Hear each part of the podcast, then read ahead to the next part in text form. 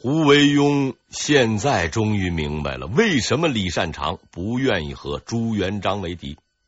不是他没有野心，而是因为畏惧。不用交手，胡惟庸已经明白自己上错了擂台。他跟朱元璋根本不是一个重量级别的选手，但后悔已经太晚了。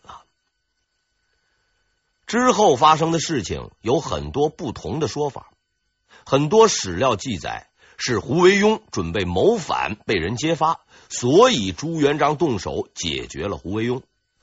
然而，也有一些史料记载，此事另有隐情。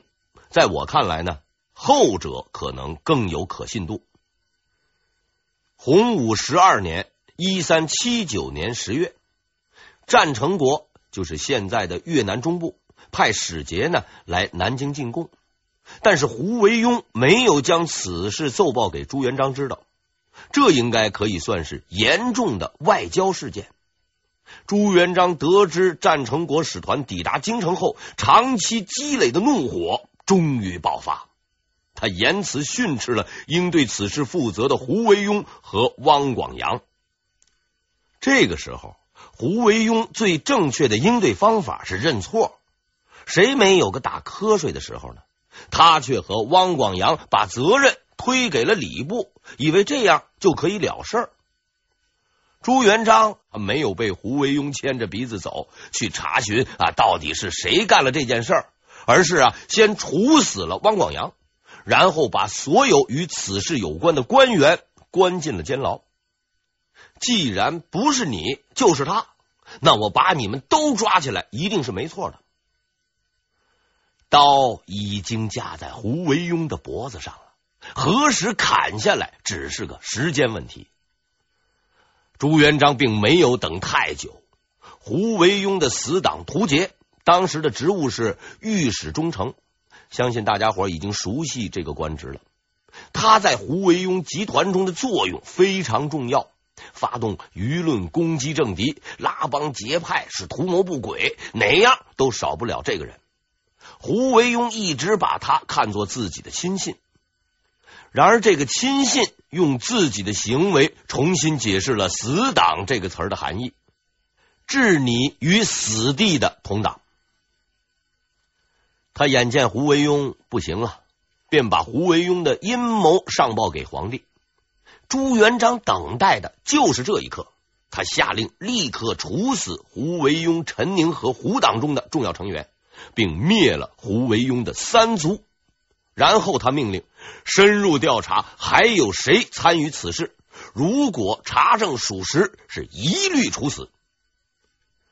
于是，名留青史的胡惟庸案件拉开了序幕。事实证明，查证属实是很难做到的，因为太麻烦，而一律处死很容易。当时的审讯方式也为此案的发展提供了便利。呃，审案的这些官员呢，抓住嫌疑人后，首先提供的待遇不是咖啡或者清茶，而是死打一顿，打完再说。有些与被审官员有仇的家伙，还会趁乱上去过过手瘾，反正也是办公室，顺便报报私仇，也是可以理解的嘛。那些读书人哪经得起打呀？东扯西拉，供出了很多所谓的同党来。只要是自己认识的、有一面之缘的啊，借过钱的、还过债的，想到什么人就说什么人。审案官员自然大喜，上奏皇帝，再去抓其他的人。于是案件就越来越大。从洪武十三年（一三八零年）案发，连续查了好几年，被杀者超过一万人。胡惟庸精心策划多年的计划和组织就这么被摧毁了。事实证明，朱元璋要消灭他十分容易，就如同捏死一只蚂蚁。无论从哪个角度看，胡惟庸都只是一个跳梁小丑。他唯一的有成就的工作，就是拉了上万人和他一起共赴黄泉。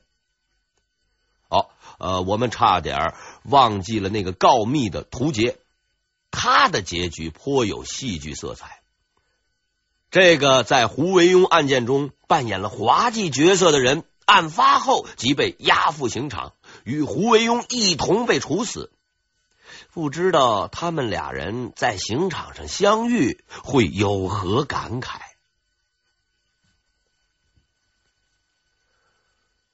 胡惟庸死了，这个结果正是朱元璋需要的。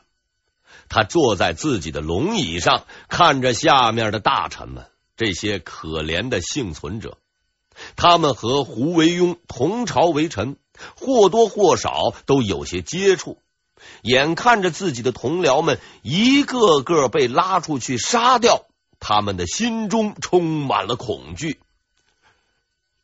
该结束了吧？我们只想活下去。朱元璋却并不这么想，在他看来。要做的事情还很多，不要急，好戏才开始。值得注意的是，朱元璋在处死胡惟庸后，仅一个月就撤销了丞相这个延续上千年的职位，取消了中书省的设置。安排机构，分流人员，如此大动作干的是雷厉风行、干净利落，这让我们有理由怀疑他是早有准备的。就如同《水浒传》中的宋江，晁盖死后是无论如何不肯继位，一旦勉为其难答应了，立刻就能组织大型庆典。无论如何，朱元璋达到了他的目的，丞相这个让人讨厌的职位终于取消了。一切都在他的掌握之中，然而他却没有意识到，对于他的王朝和他的子孙来说，这将是他人生中所犯的最大错误。要解释这个问题，我首先要介绍一下为什么丞相这个职位是必须存在的。很多朋友会问：了解史实不是已经很有趣了吗？为什么还要说这些历史本质类的东西呢？我有必要啊，让大家知道这样做的好处。大家知道，历史事件丰富多彩，写起来有很大的发挥空间，读起来也更有趣。而所谓的历史内涵和规律却相当的枯燥。但请大家注意，掌握这些内涵和规律。却可以让你拥有想象不到的能力。很多人对诸葛亮和刘伯温这两个智慧化身非常崇拜，他们往往能够预见到事情的发展方向，即使是住在农村里，一年进不了几次城，也能够知道天下大事，并能够准确预测未来的走向。如诸葛亮在隆中对。刘伯温对安丰之战的判断，他们为什么能够知道未来发生的事情呢？这正是因为他们没有满足于看到事情的表面，而是深刻的理解了其内在的发展规律。我希望通过这样的探讨，我们每一个人都能走上刘伯温、诸葛亮的道路。我相信这是很有可能的。我们就此开始吧，还是用我们自己的方式。这次啊，我们的主角啊还是张三。这个张三啊，刚刚当完了地主。这次呢，我们仍然用他当主角，但这里啊，他不能直接当丞相，而是要先当村长。张三当上了某村的村长，他要开始管理。那么每天呢，他会从村东头逛到村西头，看贾家的门啊有没有锁好，乙家的两口子有没有吵架。村子不大，一天可以逛两三趟。完事后呢，回家睡觉。这就是村长的管理内容。不久，张三啊当上了乡长，乡就比村大了，他要逛一天才能走一圈。于是他就开始两天逛一趟，把一些工作交给村长负责。由于工作出色，张三啊当上了知县，他每天再也不能去逛了，他全部的时间要用来批示乡长们的报告，并完全信任他们。在这之后，张三就不断的升官，从知府到布政使，再到丞相，全国都归他管。这下子张三就忙了，他连看奏章的时间都没有，每天见无数的人，忙到晚上还没有个完。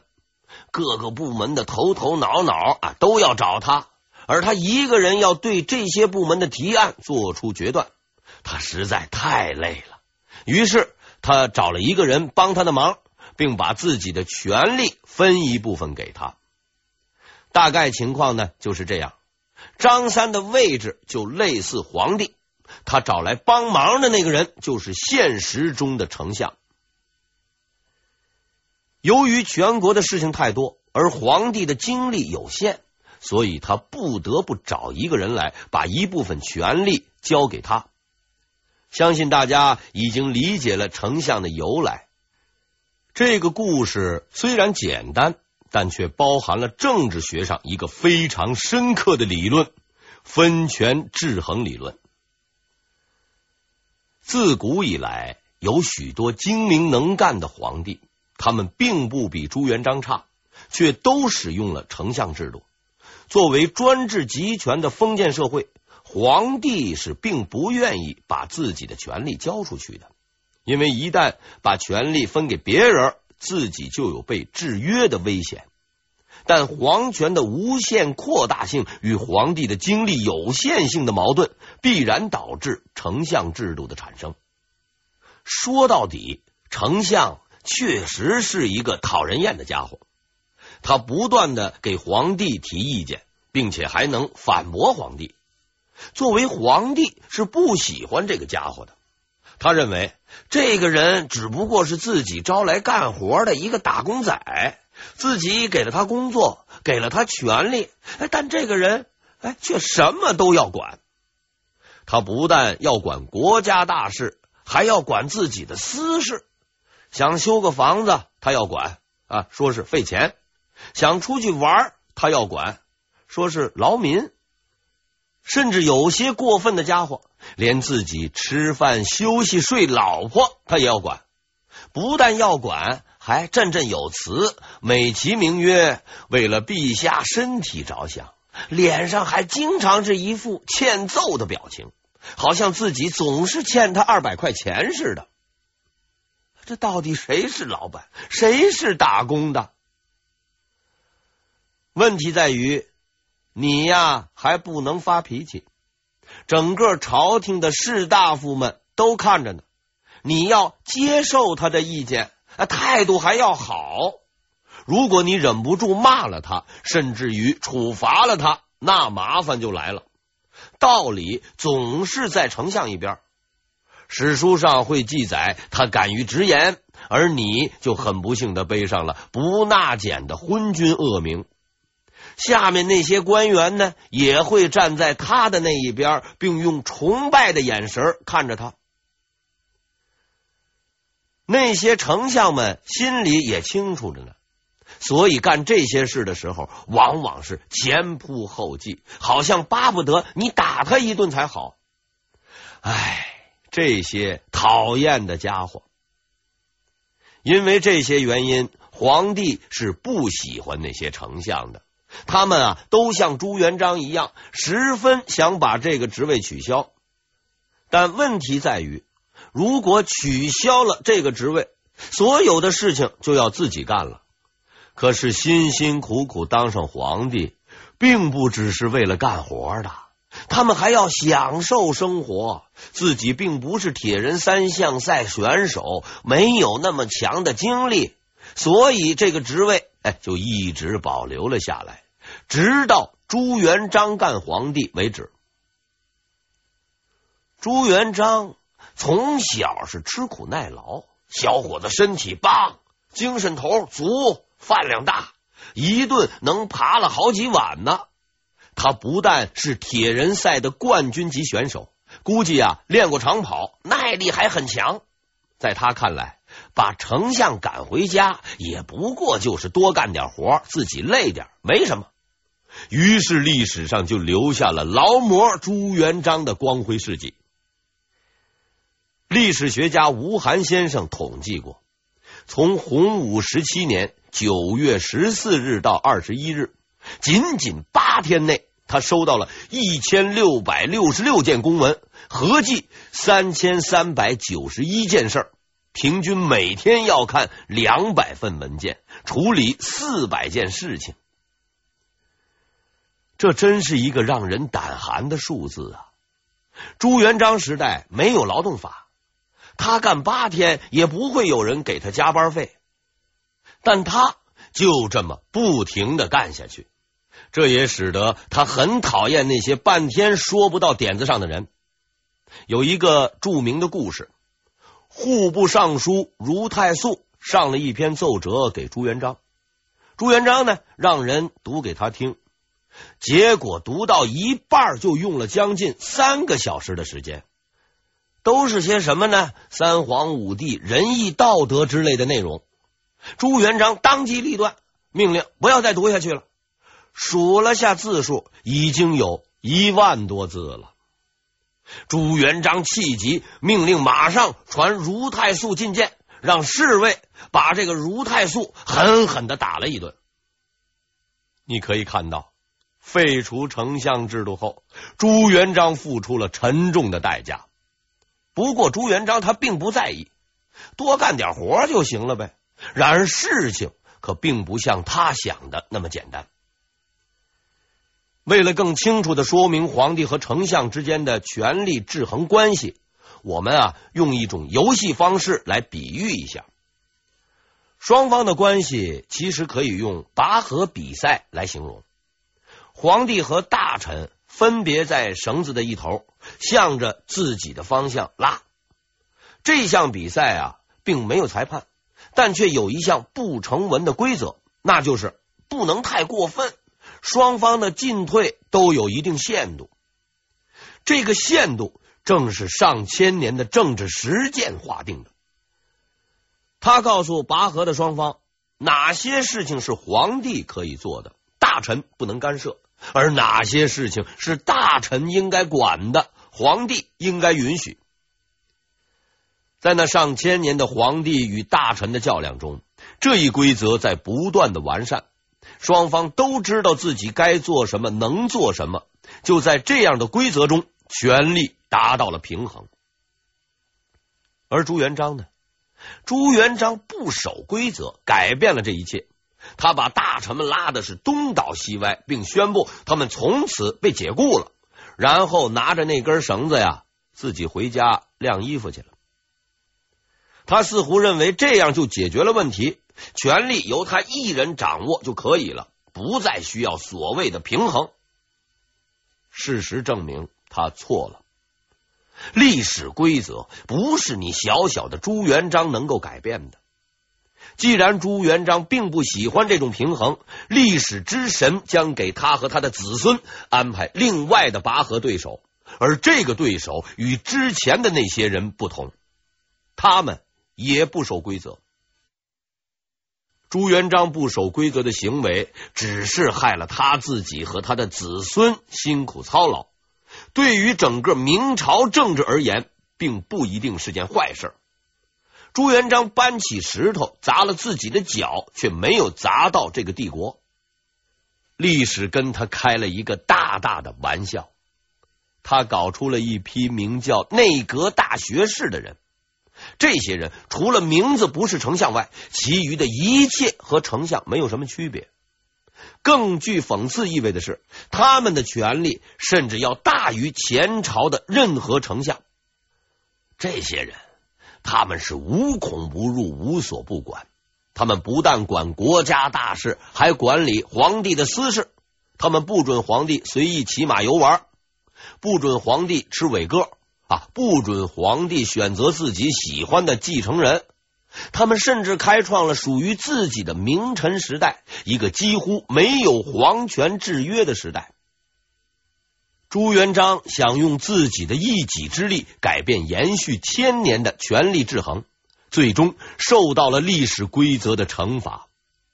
朱大地主来到历史的商店里，想要买一块肥皂，历史辩证法却强行搭配给他一卷手纸。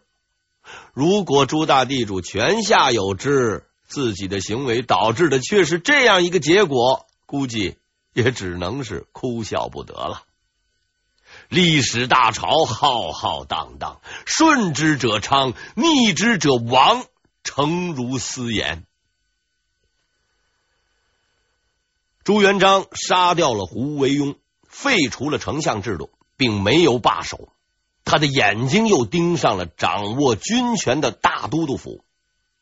当时掌管都督军权的是他的外甥李文忠。事实证明，在不信任大臣这一点上，对自己的亲属他也一视同仁。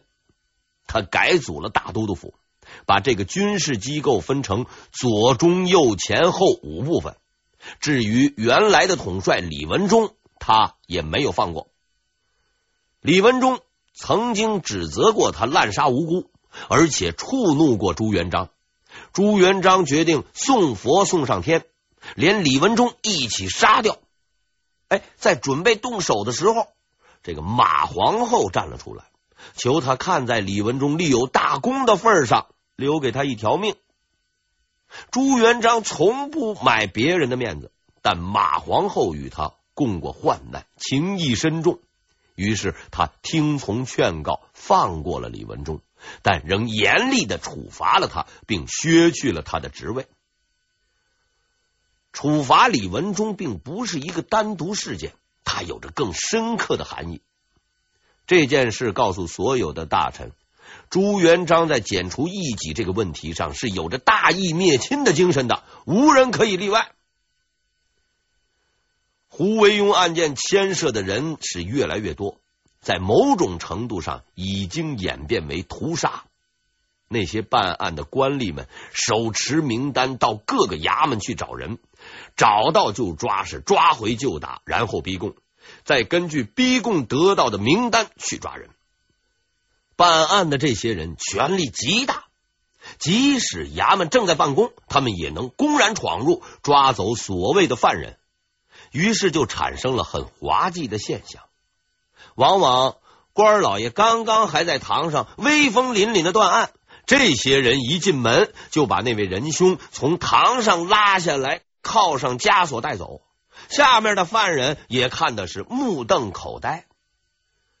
侦办此案的线索来源主要是两个部门，一个叫亲军都尉府，大家可能对这个名称并不是很熟悉，但要说到他后来的名字，那可是无人不知，无人不晓，叫什么呢？锦衣卫。